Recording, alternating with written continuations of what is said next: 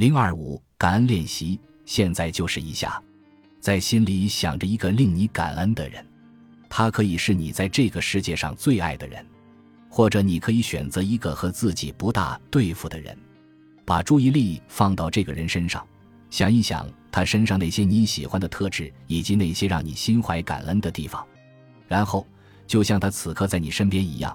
你可以偷偷告诉对方，也可以大声说出来，你对他的爱与感恩。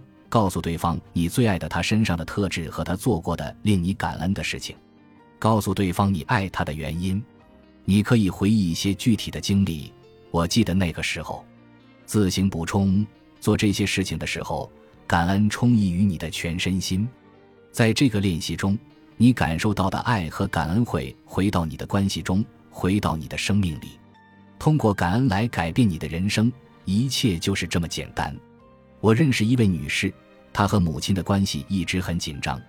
过去他们总是大吵大闹，但是其实他们只不过是两个完全不同的人，在这段母女关系中，希望获得不同的东西。母亲很内敛，而女儿却很喜欢表达感情，因此他们的关系一直都不亲密。而且随着时间的推移，他们不再联系对方。后来，母亲年纪大了，视力越来越差，女儿觉得应该重心思考一下他们之间的关系，和母亲重归于好。她先是回忆起自己成长中的种种，列出了母亲为她做的一切令她感恩的事情，比方说，母亲为她做过的裙子，母亲为他们一家人种的蔬菜，母亲精心打理的花园，以及那么多年来母亲为她付出的辛勤努力和给予她的无私关爱。他对这一切满怀感恩，决定去看看母亲。见面后，一切都变了。他们之间此前的紧张关系不复存在，取而代之的是爱和快乐。母亲甚至第一次热情地拥抱了他。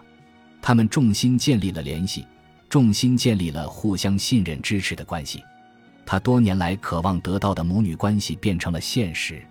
感恩很简单，一切都从这两个简单的字开始。谢谢，但是若要获得更强大的能量，你就必须全身心的去感恩。谢谢说的越多，就越会想要感恩，也就能越快得到想要的结果。